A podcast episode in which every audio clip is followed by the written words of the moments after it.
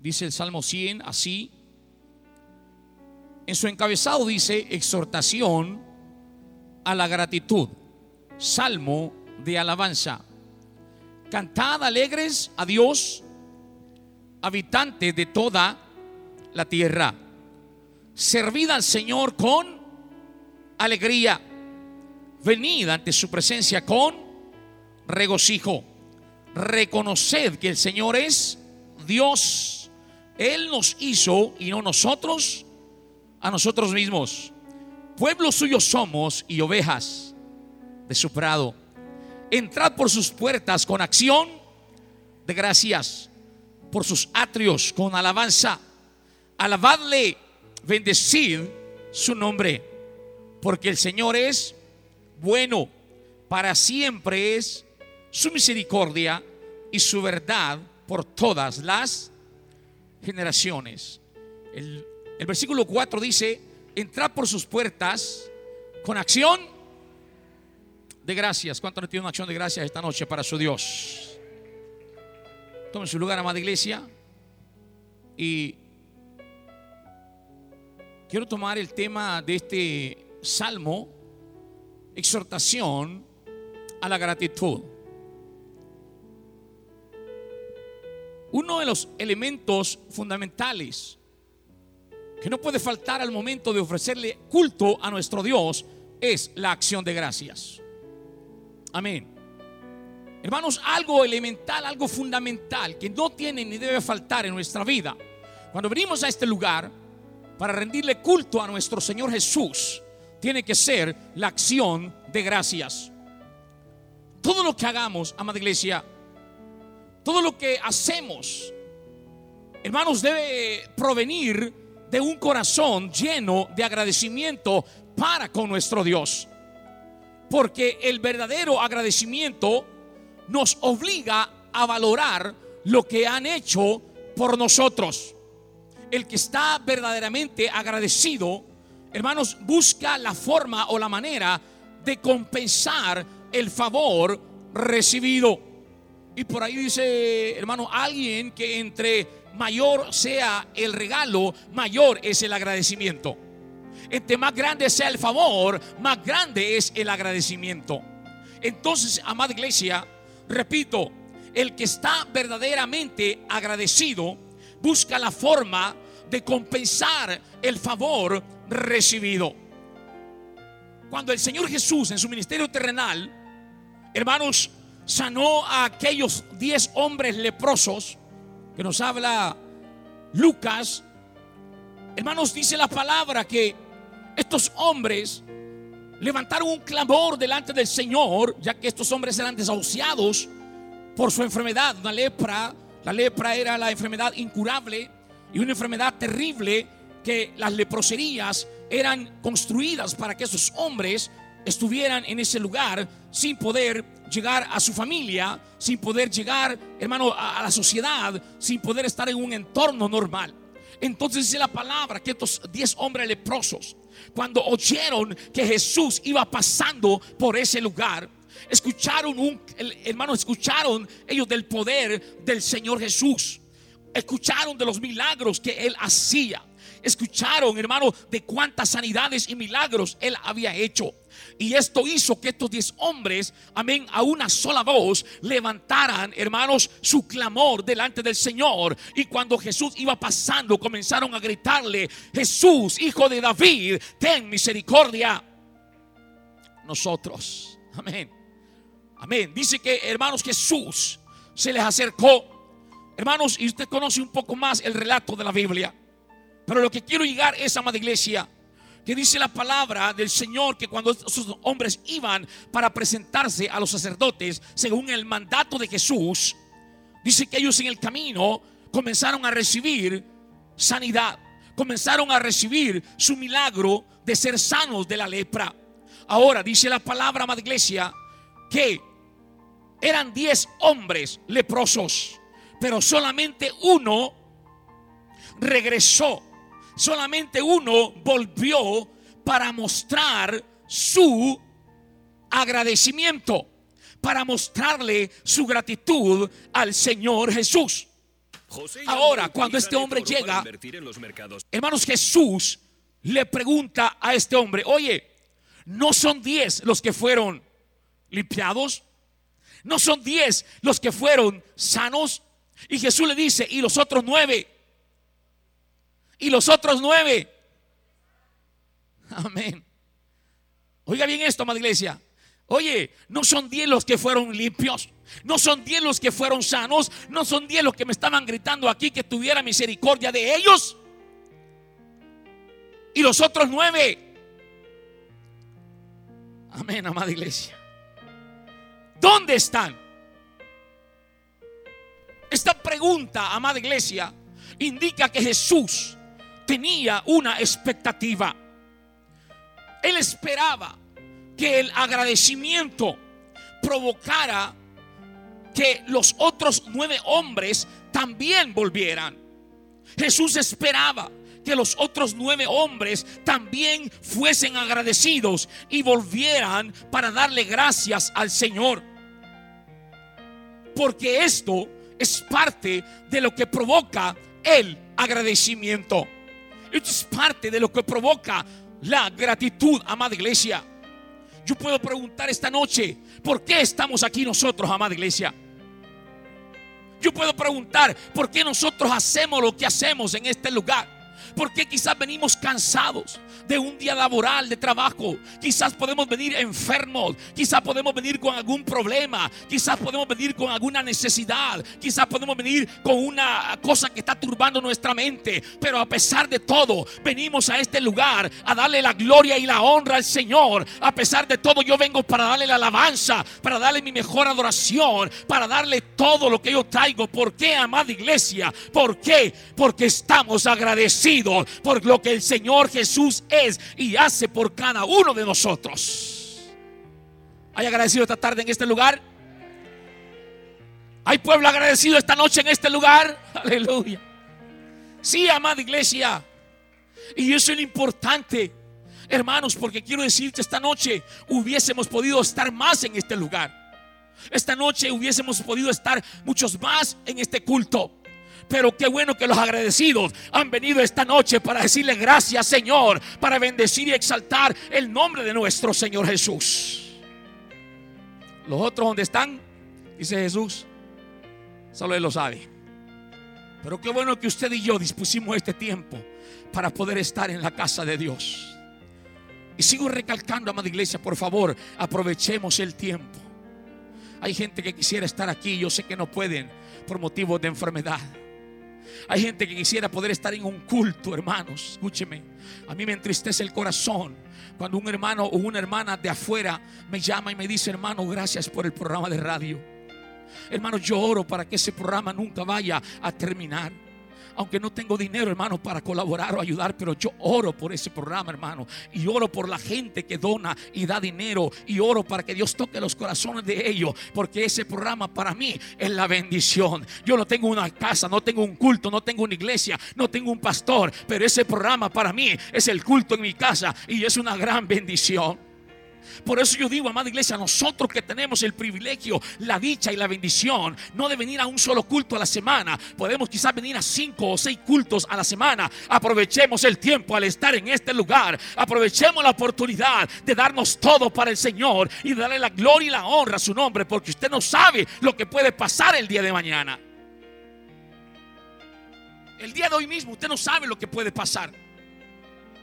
Hay gente que está postrada en una cama en este momento y quisieran estar en una casa de oración, quisieran estar en un culto y no pueden. Hay otros que realmente eh, tienen una situación difícil y no lo pueden hacer. Por eso dije, hermano, nosotros siempre, hermanos, aprovechemos nuestro tiempo al venir a la casa de Dios y siempre venir con una actitud de gratitud, venir con agradecimiento, venir, hermanos, a hacer lo que nos corresponde hacer en una muestra de gratitud para el Señor Jesús. Por eso dije, la acción de gracias es el elemento principal para que lo que hagamos, oiga bien, sea acepto delante de la presencia de nuestro Señor Jesús. La acción de gracias es el elemento principal para que todo lo que nosotros hagamos en este lugar sea acepto delante de la presencia del Señor para que Él se sienta complacido con la ofrenda que nosotros traemos para Él. Para que todo lo que nosotros hagamos en este lugar sea un olor fragante ante su presencia, amada iglesia. Porque a Dios le gusta, hermanos, ver corazones agradecidos. Los corazones agradecidos son los que no les tienen que estar diciendo lo que tienen que estar haciendo. Amén. Los que están agradecidos, no hay que estarle diciendo, hermano, aplauda, hermano, cierre los ojos, hermano, cante. No, hermano, hermana, cuando usted viene agradecido, usted mismo viene levantando sus manos. Usted viene mismo viene levantando un canto para el Señor. Usted mismo viene glorificar y no espera el momento para comenzar a alabar el nombre del Señor, porque usted trae agradecimiento, viene agradecido por lo que el Señor es y por lo que hace por usted cada momento. ¿Se da cuenta? Y eso es lo que el Señor lo mueve. Ver a los agradecidos dándole la gloria y la honra al Señor. Si el Señor hubiese querido, Él nos hace como robot. Amén. Y que todos viniéramos al culto y Él apretara un botón y todos levantáramos las manos. Él apretara otro botón y todos dijéramos, gloria a Dios. Él lo podría haber hecho, ¿sí o no? Pero Dios no quiere gente mecánica. Dios busca verdaderos adoradores que le adoren en espíritu y en verdad. Y le adoren con gratitud. Que hagan lo que sientan y sientan que lo hagan de verdad. Mira, amada iglesia. Hay tres elementos en el desarrollo del culto. Número uno, la iglesia, el pueblo del Señor, o sea, tú y yo. Somos el primer elemento. Tú y yo somos el primer elemento en el desarrollo del culto. Número dos, la ofrenda que nosotros traemos a Él. Escúcheme bien. La ofrenda que nosotros le traemos, y no estoy hablando de los dólares, hermano. No, no se preocupe por eso. Si usted no trajo, no se preocupe. Dele gloria al Señor. Si trajo, bendecido. Gloria a Dios. Pero estoy hablando de lo que nosotros traemos para nuestro Dios.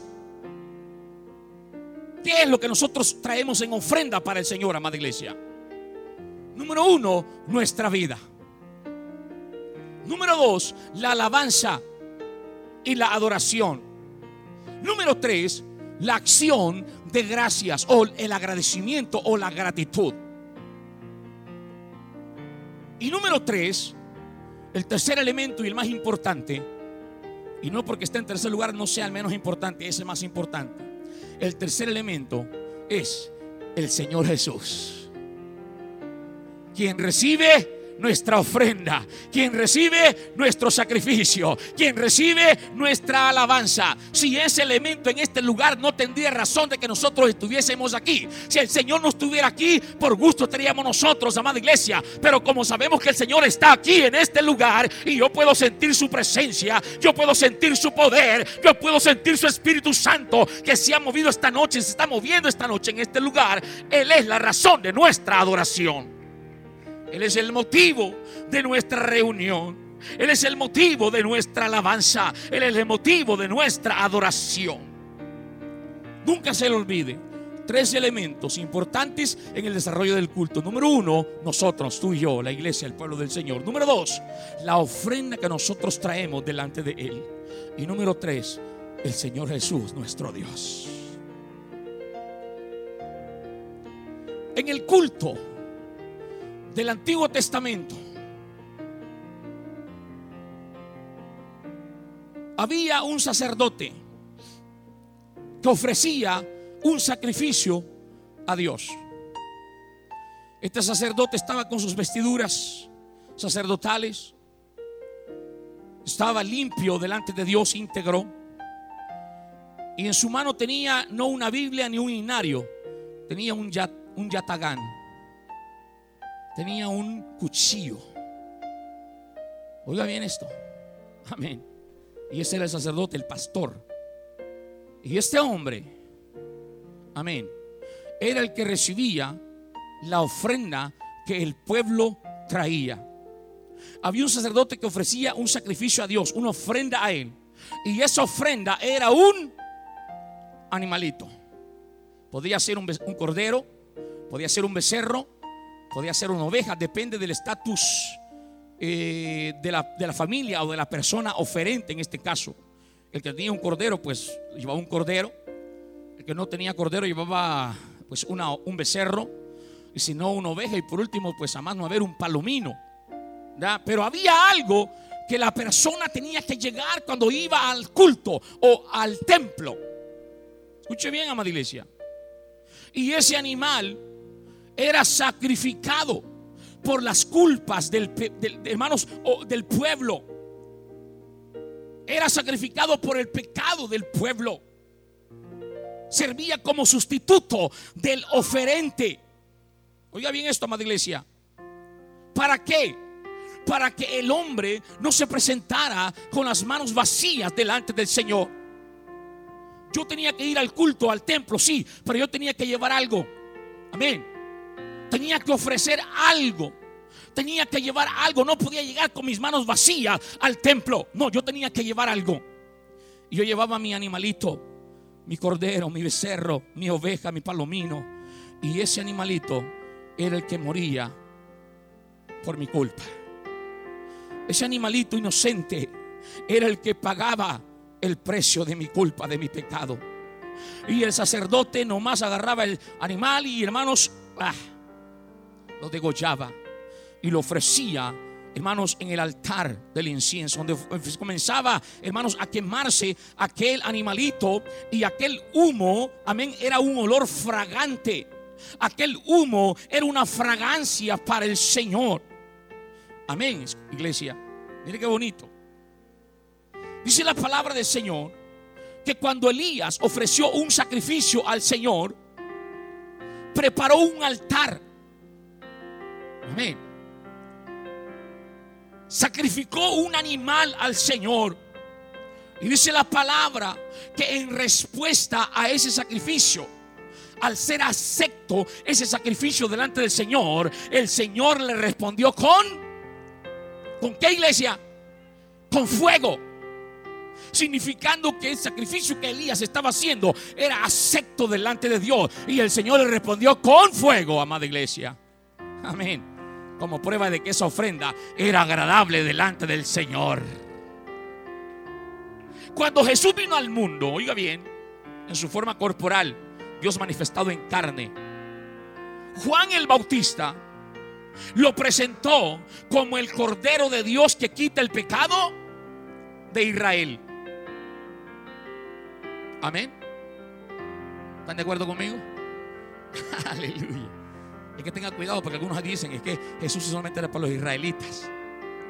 Cuando Juan vio a Jesús venía dijo, he aquí el Cordero de Dios que quita el pecado del mundo. Él es el Cordero de Dios que quita el pecado del mundo.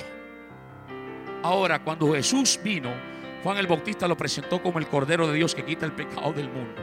¿Sabes por qué, iglesia? Porque Jesús mismo era la ofrenda. Jesús mismo era el sacrificio por nuestros pecados. Él murió por nosotros. Él siendo inocente, Él no teniendo culpa, amada iglesia, tomó el lugar que a ti y a mí me correspondía y Él vino y murió por nosotros y fue nuestra ofrenda delante del Señor y nos abrió un camino nuevo y vivo para entrar a la presencia de nuestro Señor Jesús. ¿Cuánto le dan gracias a Él, hermano? Porque Él pagó por ti. Él llevó tu culpa. Él murió por ti. Ahora, cuando Jesús fue bautizado, dice la palabra que se oyó una voz del cielo que dijo, este es mi Hijo amado, en el cual tengo complacencia. Y dice la Biblia que en ese momento, oiga bien, el Espíritu Santo descendió como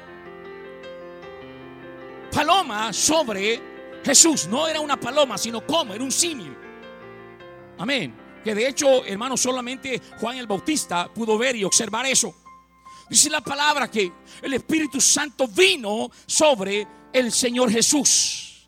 De ese momento Jesús fue lleno del Espíritu Santo y comenzó, principió su ministerio y con ese poder comenzó a hacer milagros, maravillas y prodigios en medio de donde él se encontraba.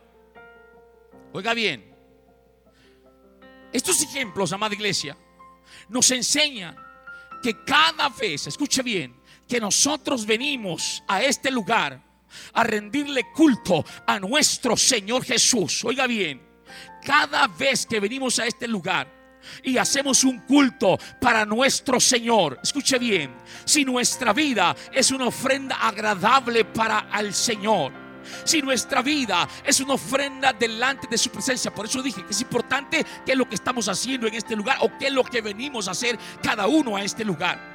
Porque cuando nosotros nos reunimos como pueblo, como iglesia, pero una vez más repito, cada uno, cada uno, cada uno, nuestra vida es una ofrenda agradable delante de su presencia.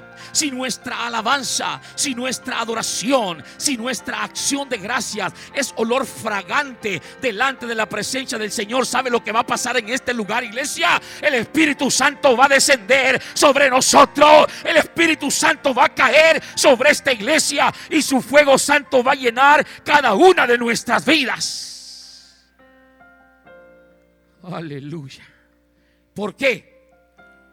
Porque es un olor fragante que está subiendo delante del Señor. Es un incienso que está subiendo delante. Hermano, es que el culto no es cualquier cosa, hermano.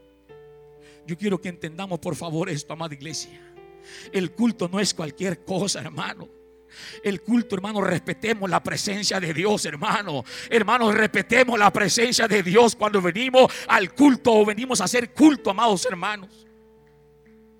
Oh, iglesia, yo quiero que nosotros entendamos eso, hermanos que cuando nos reunimos en este lugar y hacemos un culto para el Señor, escuche bien, esa alabanza que se entona en este lugar, a usted no le importa si está desafinado el cantante, si no hay músicos o hay músicos o no hay sonido o no hay sonido, a usted que no le interese eso. Usted venga para que su vida sea una ofrenda agradable delante de Dios. Despreocúpese por el vecino, despreocúpese por el vecino, por el hermano, usted mismo, usted mismo, dígale, Señor, yo quiero ser una ofrenda agradable esta noche delante de su presencia. Yo quiero que mi alabanza llegue al trono de su gracia. Yo quiero que mi adoración suba al trono de su presencia.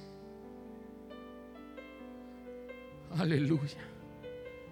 Hermanos, hay cultos tremendos donde la gloria de Dios se mueve sobre este lugar. Hay cultos donde el poder de Dios se manifiesta de una manera muy poderosa. El día lunes tuvimos un hermoso culto en este lugar, hermano. Los que estuvieron el lunes, amén. Puedes decir amén a esto, iglesia. El día lunes, hermano, comenzamos adorando a Dios y el Señor se comenzó a mover de una manera especial sobre este lugar en la adoración. ¿Por qué, iglesia? Porque creo que todos los que venimos, venimos con una misma actitud, venimos con un mismo deseo venimos con un mismo anhelo, venimos con una misma pasión.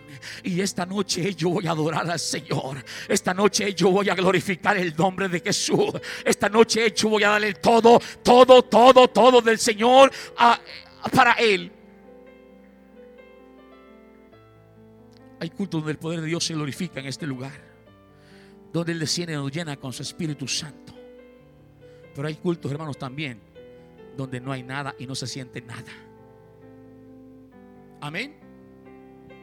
Hay que hablar la realidad de las cosas, hermano. Hay cultos donde no se siente nada. No sentimos nada. Pero algo está pasando allí. Algo está sucediendo allí, amada iglesia.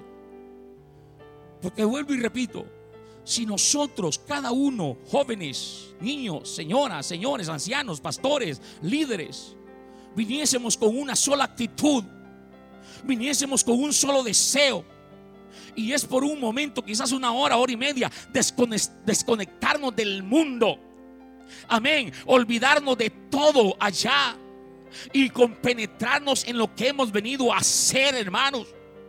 Amén. Aprovechar el tiempo en este lugar y dale la gloria y la honra al Señor, quiero decirte que cuando eso suceda, nuestra alabanza, nuestra adoración, nuestra acción de gracia va a ser un olor fragante a la presencia del Señor, hermano. Va a ser un incienso agradable delante de Él. Y en respuesta a eso, el Señor va a mandar su gloria y su poder sobre este lugar. Si usted vino enfermo, se va a ir sano de este lugar. Si usted vino con problemas, se va a ir libertado. Si usted vino con necesidad, el Señor le va a abrir puertas. Usted no sabe de dónde, pero el Señor lo va a hacer amada iglesia. ¿Por qué? Porque hay corazones que sean dispuestos, a pesar de, todo, dale la gloria y la honra al Señor. Mira, voy a decirte algo. El Señor Jesús tiene millones y millones y millones de ángeles, arcángeles, querubines y serafines en el cielo. Que siempre dice la palabra, están dándole gloria, honra, alabanza y acción de gracias. Y toda la vida hay una adoración continua delante de Dios. Escuche bien esto. Hay ángeles, querubines, serafines, arcángeles que están diciendo santo, santo, santo, santo, santo, santo. Es el Señor Dios Todopoderoso, el que es, el que era, el que ha de venir. Santo, santo, santo, santo. Y ahí está la alabanza continua delante del Señor. Escucha bien esto, amada iglesia. Y esa alabanza, esa adoración siempre está allí delante del rey. Pero ¿sabe lo que pasa? Algo precioso sucede, hermanos. Cuando nosotros venimos a este lugar y cuando vamos a iniciar el culto, el Señor, hermano, quita un momento su oído de ahí del cielo y comienza a inclinar su oído sobre este lugar, amados hermanos el Señor comienza a inclinar su oído sobre este lugar. Oh, porque sabe que aquí en la tierra, así como en el cielo, también hay un pueblo que se va a determinar para darle la gloria y la honra al Señor y decirle también santo, santo, santo, santo, santo es el Señor Dios Todopoderoso. ¿Te das cuenta por qué es importante tu alabanza y tu adoración? ¿Te das cuenta porque es importante que, hermanos, vengas a hacer lo que tienes que hacer en este lugar? Y por eso dije al principio, si nosotros estamos descuidados al momento de la alabanza, si yo estoy platicando, si yo estoy con el celular, si yo estoy, hermanos, riéndome, viendo a los demás, ¿qué estoy haciendo con eso? ¿Qué estoy haciendo con eso? Haciendo que Dios quite la mirada de este lugar. Porque dice, ahí está mi presencia, pero como que no hay mucha atención. Hay otras cosas que le están robando la atención a la iglesia. Hay otras cosas que le están robando la atención al pueblo. Hay otras cosas que le están robando la atención a mis hijos. Entonces yo no puedo llegar a un lugar así. No, iglesia. Por eso usted y yo vengamos a este lugar con un sentido de adoración, pero sobre todo con acción de gracia, con gratitud a nuestro Dios. Porque es ahí donde la gloria de Dios se mueve. Es ahí donde la presencia de Dios se manifiesta. Es ahí donde la gloria de Dios se glorifica, hermanos, en nuestras vidas y también podemos tener la confianza, la seguridad que va a venir una respuesta del Señor a lo que estamos pidiendo. Escuche esto, hermano. ¿Cuántos tienen peticiones delante de Dios? Levante su mano, por favor. Escuche bien esto, escuche bien esto. Todos los que tenemos peticiones delante de Dios, escuche bien lo que voy a decir. Nosotros ya hemos orado y muchos ya nos pasamos de orar, ya oramos mucho.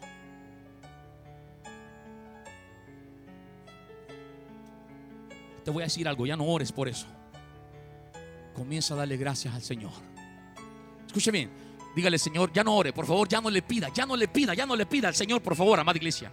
Ya no le pida. Ahora cambie su oración, cámbiela a la alabanza. Comience, Señor, gracias por lo que me has dado, Señor. Gracias por la respuesta que me has dado, Señor. Gracias por el milagro que yo he recibido, Señor. Oh, por fe, hermano, aunque no lo tenga, pero usted comience a darle acción de gracias al Señor. Comience a alabarlo, a glorificarlo, a decirle, Señor, eres grande. No hay nadie como tú. Eres todopoderoso, Señor. Oh, me siento orgulloso de que tú seas mi Dios. Comience a alabar al Señor. Ya no ore, comience a alabar al Señor. Comience a darle gracias. Comience a darle gracias, porque sabes que la oración pide, pero la alabanza recibe.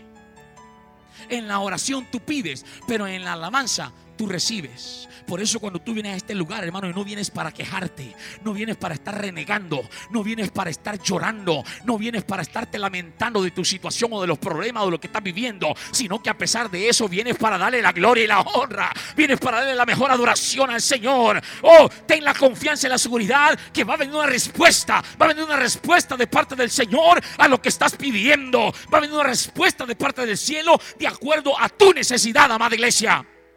Yo soy testigo del poder que hay en la alabanza. Yo soy testigo del poder que hay en la alabanza. Yo he recibido sanidad. Yo he recibido bendición en medio de la alabanza a nuestro Dios, amada iglesia. Aleluya. ¿Cuál es nuestra ofrenda delante de Dios? ¿Cuál es nuestra ofrenda delante del Señor esta noche? ¿Qué has traído delante de Dios esta noche? ¿Qué has traído? Dijimos que en el Antiguo Testamento las ofrendas eran animales muertos, ofrecidos en el altar al Señor. Pero ahora en el nuevo pacto, la ofrenda somos nosotros mismos. Aleluya, amada iglesia. Y no somos una ofrenda o un sacrificio muerto, somos un sacrificio vivo delante del Señor. Las ofrendas muertas ya terminaron. Amén. Ahora somos sacrificios vivos delante del Señor. Así lo dice el apóstol Pablo en Romanos 12:1. Os ruego, hermanos, por la misericordia de Dios, que presentéis vuestros cuerpos en sacrificio santo, agradable al Señor, que es nuestro culto racional. Oiga, racional, o sea, habla de ración. por eso repito una vez más, cada uno de nosotros, es cierto, estamos en un culto general, pero cada uno ofrecemos un sacrificio, ofrecemos un culto al Señor. Porque Dios es Dios de individuos. Amén. Por eso, hermano, repito, no me asombra que en un mismo culto donde la gloria de Dios está cayendo, en un mismo culto, en este lugar donde la presencia de Dios se está moviendo, hay una hermana que está alabando al Señor con todo su corazón. Está sintiendo la presencia de Dios. Aleluya. Está hablando en lengua. Está danzando. Anda brincando por todos lados. Oh, glorificando al Señor. Porque le está dando esa alabanza. Está haciendo ese culto para el Señor. Pero hay otro que está en la banca masticando chicle.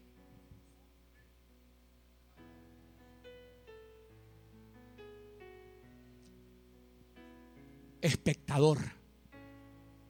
Hay otro que está con el celular dando like, tomándose fotos, una selfie en el culto, hermanos. Aquí estoy en el culto alabando al Señor, hermanos. Hay otro que está quitándole el tiempo al vecino que está al lado. El vecino que está al lado vino para alabar al Señor y glorificar. Pero el otro está ahí, hermano. Mira, viste cómo vino la hermana. Qué chistosa se ve, hermano. Mira el peinado de la hermana, cómo ha venido. Ay, mira el hermano que está delante ni puede cantar y ahí lo tienen. ¿Ah? ¿Ese es tu culto para Dios? ¿Ese es tu culto para Dios? Por eso dije, hermano, es que estamos en un culto, pero es un culto racional. Cada uno, hermano, y no me asombra, por eso digo que al final de del culto cuando termina el culto, el que está alabando al Señor, el que sintió la presencia de Dios, dice, gloria a Dios, hermano, yo me gocé en el culto, hermano. Yo sentí la presencia. Yo voy a venir mañana al culto de los señores, porque yo quiero más. Pero aquel que está de espectador dice, qué culto más aburrido, ay, lo mismo. Los mismos coros, el mismo predicador, ay. ¿Ah? Y se va vociferando, hablando y se va de todo y se va peor, más endiablado como entró. ¿Por qué? ¿Por qué? Porque estuvo aquí, sí, pero no estuvo en el culto. No hizo un culto. No fue algo agradable para Dios. Se dejó dominar por el mal espíritu. Se dejó dominar por el chamuco. Se dejó dominar por el diablo. El que le quiere robar la gloria y la honra al Señor siempre. Y te va a hacer que tú estés criticando, señalando y juzgando. Y que tú estés platicando y que estés perdiendo el tiempo dominado por el diablo. Instrumento del enemigo, instrumento de Satanás. Y si aquí está Satanás, lo echamos fuera en el nombre del Señor Jesús. Si aquí están los malos espíritus, lo echamos fuera en el nombre de Jesús. Porque este lugar es consagrado para darle la gloria y la honra al único y verdadero Dios, nuestro Señor Jesús. Por eso, hermano, no, no seas instrumento de Satanás. Ni le quites la bendición a tu vecino. Es que hermano, mire, es que eso es así, hermano. Yo puedo venir al culto y quiero venir a gozarme, pero hay dos adelante que están platicando, me están haciendo robar la bendición, hermano. ¿Sí o no? ¿O seré solo yo el que siento eso? Venimos al culto de oración, hermano, y el hermano viene a orar, viene a hablar con Dios y viene bien consagrado y quiere hablar con el Señor. Pero el que está ahí está con el teléfono oyendo música pagana. El que está allí está, hermano, texteando, chateando, o viendo para todos lados o haciendo un gran ruido y el hermano quiere orar. ¿Qué está haciendo para su hermano? ¿Está haciendo de bendición? o está haciendo de, tropiezo.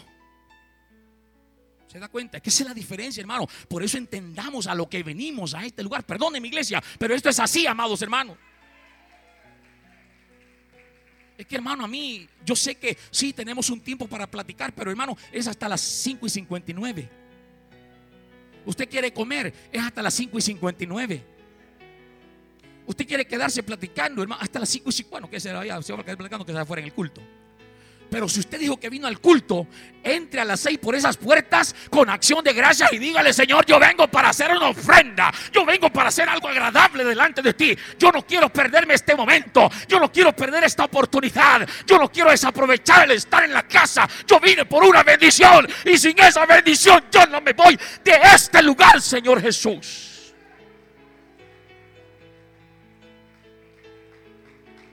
Alguien vino para hacer una ofrenda delante del Señor esta noche. Alguien trajo una alabanza para su Dios esta noche. Alguien le dice al Señor, gracias Señor porque tú eres bueno y porque tu misericordia es para siempre.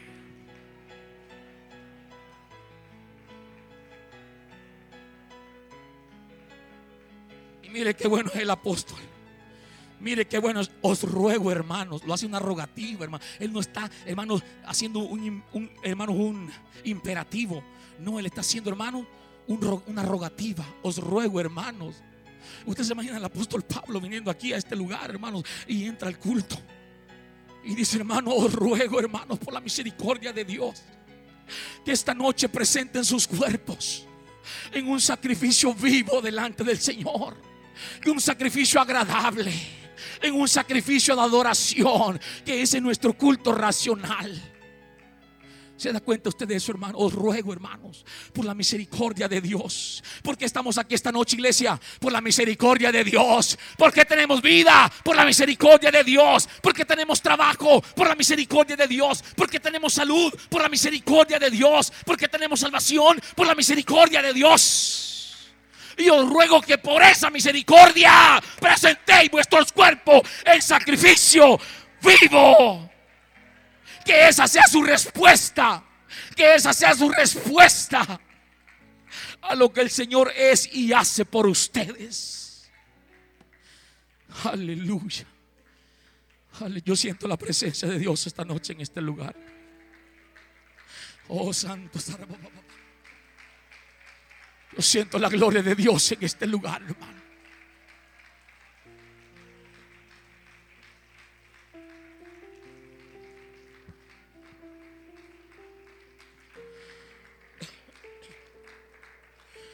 Nuestros sacrificios, nuestra ofrenda a Dios son el espíritu quebrantado, el corazón contrito y humillado. Así es el Salmo 51, 17, hermanos. Oiga bien lo que dice el salmista David. 51, 17 dice el salmista. Los sacrificios de Dios, escuche bien, los sacrificios de Dios son el espíritu quebrantado. Al corazón contrito y humillado, no despreciarás tú, oh Dios. La manera de que nuestra ofrenda sea agradable al Señor es que lo hagamos con un corazón humillado. Hermanos, que reconozcamos que nosotros somos los que necesitamos del Señor. Yo estoy aquí porque necesito del Señor, hermano. Yo estoy aquí porque soy un necesitado del Señor. Eso es lo que quiere el Señor, iglesia. Que somos necesitados de su presencia. No Él de nosotros. Porque muchos creemos que Dios es el que necesita de mí. Oh, si no le adoro el Señor, no es nada. Aleluya. Ay, iglesia. Muchos creemos que Él es el que necesita de nosotros. No, ya dije, Él tiene millones, millones y millones de ángeles, arcángeles, querubines y serafines que están adorándole, adorándole, adorándole.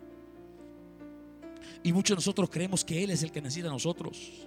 Y por eso muchos vienen al culto con un espíritu altivo, con un espíritu vanaglorioso Muchos vienen al culto con un espíritu altivo y vanaglorioso. ¿Ah? No entran por esas puertas con acción de gracia, no, pasan por esa puerta llevándose a todo el mundo. Pasan por esa puerta, hermano, y, y, aparte el que está enfrente porque se lo pasa llevando. El hermano va directo a su silla. Y muchos no quieren alabar al Señor. Muchos no quieren adorar al Señor.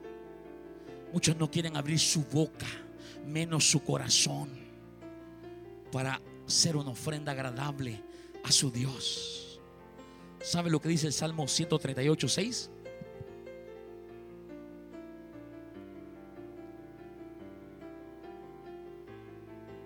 Dice, el Señor atiende al humilde, mas al altivo, aleluya. El Señor atiende al humilde, mas al altivo del Egipto, por favor. Oh iglesia, por eso nosotros venimos, tenemos que venir con un corazón humilde, con un corazón humillado, con un corazón contrito y quebrantado, hermanos. ¿Sí? diciéndole al Señor, como dice ese canto, no tengo nada para ofrecer, nada que te pueda sorprender, solo un corazón quebrantado una y otra vez. Me inclino ante ti, aleluya. No tenemos nada que ofrecerle a Dios. No tenemos nada que sorprender a Dios. No podemos ofrecerle, no, todo es del Señor, hermano. ¿Qué le podemos dar a Dios, iglesia? Usted no puede venir al Señor que te traigo mil dólares. No, ¿qué es eso para el Señor, hermano? Si el Señor la tierra y su plenitud, el oro y la plata y todo. Señor, aquí te traigo unas vaquitas. No, si todo, todo el ganado es mío, dice el Señor. Señor, aquí te traigo. No, si no tienes nada, sos polvo nada más. ¿Sabes qué? El aire que respiras es mío. Si quiero te lo quito ya y te quedas palmado ahí. Por orgulloso y vanaglorioso y altivo. Aleluya. Se puso bueno esta iglesia. Nuestra ofrenda es la alabanza y la adoración al Señor. Así dice Hebreos 13:15. Ofrezcamos a Él fruto de labios, sacrificio de alabanza, fruto de labios que confiesan su nombre, sacrificio de alabanza, fruto de labios. Dije, nuestra alabanza sube al trono del Señor. Nuestra alabanza sube al trono del Señor. Nuestra alabanza traspasa ese techo, hermano. Eso no se queda aquí nada más, nuestra alabanza sube, hermano. Por eso digo que en cada culto, hermanos, la mirada del Señor está sobre este lugar. Él no está viendo a la iglesia vecina ahí, no está viendo la otra iglesia allá, no está viendo, no, él está viendo este lugar, porque aquí están los verdaderos adoradores. Aquí están sus hijos verdaderos que le están alabando y glorificando al Señor. Y esa alabanza está subiendo. Y cuando lo hacemos con acción de gracias, con gratitud, con disposición, no mecánicamente, es cuando la presencia del Señor desciende sobre nuestras vidas. Y podemos sentir su presencia, porque Él habita en medio de la alabanza de su pueblo. ¿Cuánto lo sienten esta noche? Él habita en la alabanza de su pueblo, dice el Salmo 22.3. Él mora, Él habita, Él está donde hay un pueblo que sabe alabar su nombre con gratitud y agradecimiento. La acción de gracia le pertenece al Señor Jesús, amada iglesia. La Biblia nos enseña que hay siete cosas que son propias, únicas y exclusivas de Dios. La alabanza, la sabiduría, el poder, la gloria, la honra, la fortaleza y la acción de gracias. En cuanto a la gloria y a la alabanza, el Señor dice en, el, en Isaías 42, 8, yo el Señor, este es mi nombre, y a otro no daré mi gloria. Ay, mire qué celoso nuestro Dios, amada iglesia. Mire qué celoso nuestro Dios, hermano. A otro no daré mi gloria, ni mi alabanza a esculturas. Ay, tenemos un Dios celoso. Así dice, así dice la palabra, ¿verdad? Soy, soy Dios un fuerte y celoso. No tendrá dioses ajenos delante de mí. Usted no puede darle adoración ni la alabanza a nadie. He escuchado gente que dice, mi amor, te adoro. Tenga cuidado. Al esposo sí le dice, mi amor, te adoro. Tenga cuidado. Si se llama Teodoro está bien, pero no le diga te adoro. Ni usted, esposo, a la mujer, dígale, mujer, te adoro. Tenga cuidado. Hace poco una persona le decía a su esposa, y yo miraba que le decía mi amor y le ponía ahí en el Facebook, mi amor, te adoro. El Señor se la llevó. Se murió la señora. No, es cierto, es cierto, hermano. Es real esto. No voy a decir por quién, no voy a decir quién por ética. Pero el Señor se la llevó y la muchacha estaba joven. Tenga cuidado, por eso dije, hermano. Tenga cuidado a quien dice te adoro, porque el Señor es un Dios celoso. Él no permite que a nadie más adoración. Si usted va a adorar, que sea el Señor Jesús. Si usted lo va a adorar, que sea solamente a Él. Si usted va a adorar algo, que sea solamente a Él. Dice Isaías 43, 21. Este pueblo he creado para mí. Mis alabanzas publicará. Aleluya. La acción de gracias edifica la iglesia. Son palabras de inspiración a nuestras vidas. Si en nuestros cultos hay ofrenda abundante para Dios, si cada uno hacemos un culto racional al Señor, si traemos honra, gloria, alabanzas y acciones de gracias, la gloria y el poder de Dios se va a mover sobre este lugar de una manera sobrenatural. Porque cuando el pueblo del Señor alaba a Dios, suceden cosas y cosas. Ay, iglesia. ¿Cuánto queremos ver cosas maravillosas en esta iglesia? ¿Cuánto queremos ver la gloria y el poder de Dios en este lugar, hermano? Entonces hagamos eso. Hagamos que sucedan las cosas maravillosas. Somos la iglesia primitiva. Somos la continuación de la iglesia del principio. Somos la continuación de la iglesia primitiva. No podemos estar, ah, que allá en el tiempo antiguo, hermano, mire los apóstoles grandes milagros que hacían. Oh, mire cómo, no, aquí también ahora, en pleno siglo XXI, año 2019, la gloria de Dios se puede mover una vez más en la iglesia de su nombre. Si nosotros traemos esa alabanza y esa adoración y esa gloria para nuestro Dios, aquí van a pasar cosas maravillosas.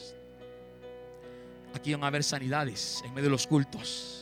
Aquí van a haber milagros en medio de los cultos. Aquí va a, haber, va a poder de Dios en medio de los cultos. Aquí va a haber unción de Dios en medio de los cultos. Aquí va gente a hablar en lenguas en medio de los cultos. Aquí la gente va a testificar de maravillas en medio de los cultos.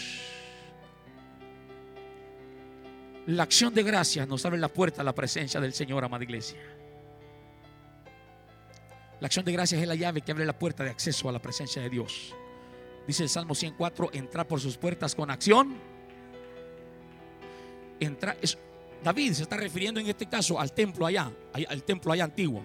Que usted tiene que llegar por las puertas y entrar con algo. No puede llegar con las manos vacías, hombre. No, ¿y qué venís a hacer? Le va el sacerdote. ¿Qué venís a hacer? Anda a conseguir algo, anda robándose algo, trae algo. Porque no podía llegar con las manos vacías. Aleluya. No podía llegar con las manos vacías. No. Usted tenía que llevar algo. Aunque sea un palomino. Y algo tenía que llevar. Y eso es lo que dice el entrar por sus puertas con acción. Con acción. Y eso es lo que carecemos nosotros, acción, hermanos. Está bonito decir gracias, ¿sí o no? Pero hay que accionar, hermano. Mire, si usted es agradecido, usted acciona, ¿sí o no? No se va a quedar solamente con gracias vos. No, si usted puede llevar un regalito, mira, mire, le agradezco el favor que me hizo. Mira, aquí le traigo un presente. Porque es agradecido, va. Y el que está agradecido dice, hey, qué bueno, va. Cuando me busques aquí voy a estar otra vez, ¿oís? Amén. Pero si usted llega, hermanos, mira, aquí te traigo lo que me prestaste y, no, y te voy a quedar debiendo y te pago después, ¿oís? No me ni me vas a buscar, hoy, por favor. Amén, iglesia. El salmista David nos describe cómo o con qué actitud debemos entrar a la presencia de Dios. Repito, en el antiguo pacto usted no podía llegar al templo con las manos vacías, con las puras manos. Con las manos puras sí, pero no con las puras manos. Tenía que llevar algo como ofrenda al Señor. Amén, iglesia. Ahora nosotros debemos venir a la presencia del Señor con acción de gracias. Es decir, con alabanza y adoración, pues. Amén, iglesia. Usted no diga jamás, hermano, yo no voy al culto porque no tengo para ofrendar. Hermano, no tengo nada para dar y por eso no voy. No, no, no, hermano. Ah, ah. Aquí nadie le está pidiendo. Si usted quiere ofrendar, ofrende. Si no quiere ofrendar, no ofrende. Si usted quiere demar, diezme. Si no quiere demar, no diezme. Eso es otra cosa. Pero por eso usted no se va a perder un culto. Por eso usted no va a venir, hermano, a, gozarse a un culto. Ah, ah, no. Si usted piensa eso, está equivocado. Usted venga. Usted venga. ¿Por qué? Porque aunque no traigamos quizás ni un 5, ni una cora, ni un penny, no traigamos nada, nosotros debemos venir con acción. Es decir, con alabanza y adoración. Amén. No traigo nada en mis bolsas, pero en mi boca viene rebosando de alabanza, Señor. Mi boca viene rebosando de adoración. Mi boca trae gratitud y agradecimiento. Y voy a bendecirte en todo tiempo y en todo momento. Y mi alabanza estará de contigo en mi boca. Ya después, Señor, te va a bendecir, es otra cosa. Pero ¿sabes qué? La alabanza es el tributo que damos a Dios por lo que Él ha hecho por nosotros. Amén. Alabanza es exaltar, glorificar, hablar bien de. ¿Por qué nuestras alabanzas dicen grande y fuerte es nuestro Dios? ¿Qué estamos diciendo? ¿Qué estamos diciendo? Que nuestro Dios es grande y también es fuerte. Y el Señor dice, oh, qué bonito. Reconocen. También otro coro decimos, cantaré al Señor por siempre. Su diestra es todo poder. Echó a la mar que nos perseguía. Jinetita. Ah, alabanza, está alabando al Señor, está hablando bien de Él, lo está exaltando, lo está glorificando. No hay Dios tan grande como tú. No lo hay, no lo hay. Y no hay Dios tan grande como tú, Jesús. No hay Dios que pueda hacer las obras como las que haces tú. No hay Dios que pueda hacer las obras como las que haces Tú eres mi Dios grande y fuerte y poderoso. Te alabo, te exalto, te glorifico, porque no hay Dios tan grande como tú, Señor. ¿Se da cuenta? Hay alabanza, hay acción de gracias, hay algo para su Dios y el Señor se agrada con eso, porque está reconociéndole. La adoración es el tributo que damos a Dios por lo que Él es espíritu a espíritu, mi espíritu con el espíritu de Dios hacen esa conexión. Por eso usted se fija, el orden de los cultos siempre es alabanza, adoración, palabra de Dios. Alabanza, adoración, palabra de Dios.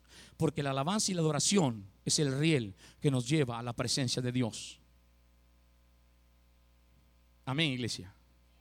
De espíritu a espíritu, eso es algo más, eh, algo más profundo. La adoración es algo más serio. Ya, ya, no estamos gritando, ya no estamos silbando, ya no estamos danzando. No, ya es algo más serio porque estamos en la presencia del Señor Jesús. Estamos con reverencia.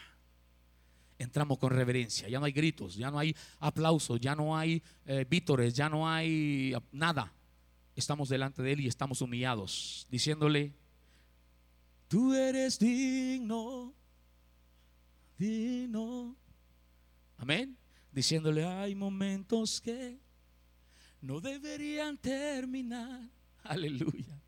Esa adoración con el Señor. Estos momentos yo no quiero que termine. Yo quiero estar en tu presencia. Aquí me siento bien, Señor. Yo no me quiero ir, Padre. Allá afuera solo problemas. Allá afuera todo. Yo quiero estar en la presencia del Señor. ¿Sí o no, iglesia? Hay cultos que usted no se quiere ir, ¿sí o no? Así como ahorita, que no se quiere ir. ya no queremos ir, ya nos vamos. Hay cultos que usted no se quiere ir, ¿sí o no? No, en serio, hablando en serio. Hay cultos que usted no se quiere ir, ¿sí o no? Hermano, donde hay gloria de Dios, yo, he visto, hermano, que despedimos el culto, hermanos que se quedan aquí. Yo molesto el día, hermano, hermano, van a esperar la vigilia. Pero molestando, ¿verdad? Porque no se quieren ir, hermano. Es que así es. Cuando usted está en la gloria de Dios, hermano, usted no se quiere ir. Cuando usted está sintiendo la presencia de Dios, usted no se quiere ir. Mire, ¿cuántos días pasó Moisés allá en el monte? En monte Sinaí, ¿verdad? ¿Cuántos días pasó? 40 días y 40 noches. ¿Usted cree que Moisés se quería bajar? No, hombre, Moisés no quería bajar. Moisés no se quería bajar porque estaba en la presencia de Dios, hermano. Estaba gozando de su Dios. ¿Y sabe qué? Dice que cuando él bajaba, su rostro, ¿qué iglesia? Su rostro resplandecía y todos se le quedaban viendo. Y todos, hermanos, se quitaban la vista porque, hermano, algo precioso cuando Moisés venía bajando el Sinaí y su rostro se iluminaba porque estaba en la presencia de Dios. Cuando tú y yo pasamos en la presencia de Dios, nuestro rostro ilumina la presencia de Dios. No nos ven a nosotros, ven al Señor Jesús en nosotros y ven algo especial en nosotros. Y dicen, este hombre y esta mujer tienen la presencia de Dios. Este hombre y esta mujer tienen la gloria de Dios. Hay algo especial en ellos.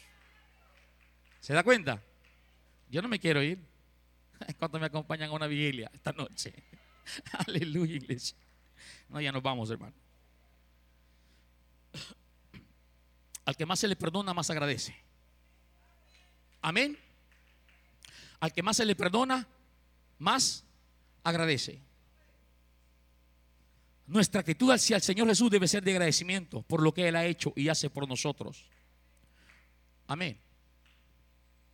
Está hablando aquí, hermanos, de Lucas 7:36 al 47, donde Jesús estaba en la casa eh, de un publicano, creo que era.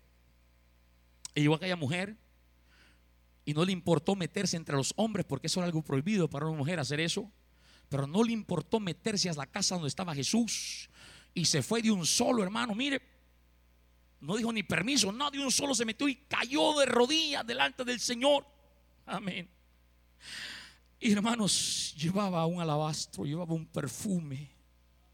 No sé cuánto le había costado ese perfume, pero era mucho dinero en aquel tiempo, hermano. Era el salario de todo un año de esa mujer. Y ese perfume ya lo tenía allí. Cuando llegó y se postró, su cabello comenzó, hermanos, a echar el perfume. Amén.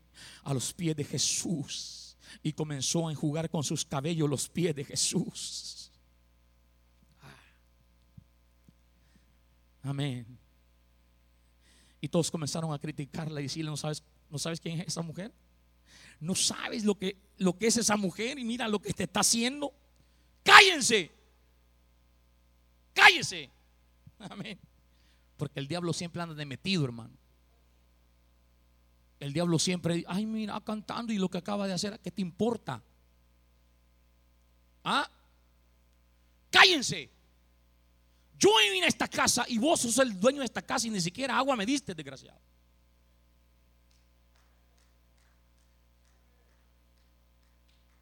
Y esta mujer, a pesar de lo que es, mira, mira, mira, mira lo que está haciendo, aprende vivo. Por eso dije, al que más se le perdona, no, como no te he perdonado nada, estás hablando. Pero mira esta mujer lo que está haciendo, está agradecida. Está agradecida y mira, está llorando, no ha dicho nada ni una palabra, pero su acción es más. Por eso dije, amada iglesia, nuestra actitud hacia el Señor Jesús debe ser de agradecimiento por lo que Él ha hecho y hace por nosotros. ¿Sabe por qué? Porque ninguno, cuando digo ninguno es ninguno, ni yo, ninguno de los que estamos aquí, estamos porque lo merecíamos. No estamos aquí porque éramos buenos. No estamos aquí porque éramos los mejores. Ah, ah. No estamos aquí porque era lo, éramos los más preparados. No, no, no, no, no. Allá están afuera de todos esos. No. Iglesia, no. Estamos aquí, ¿sabe por qué?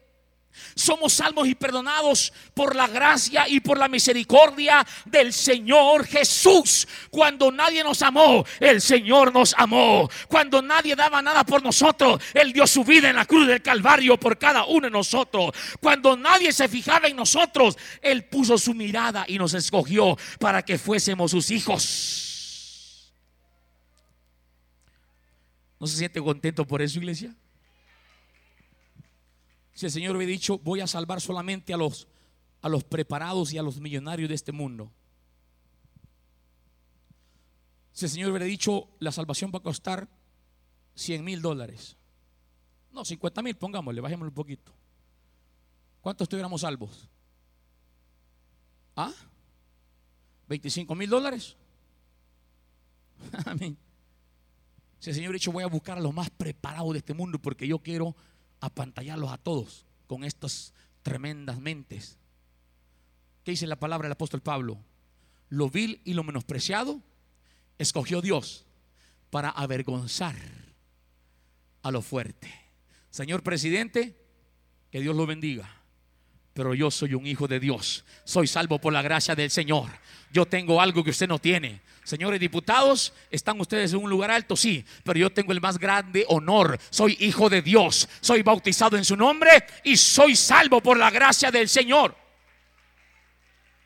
Señores empresarios de este país, que les va bien con su dinero en el infierno. Pero yo pobre, pero soy salvo en el nombre de Jesús. Soy salvo en el nombre de Jesús.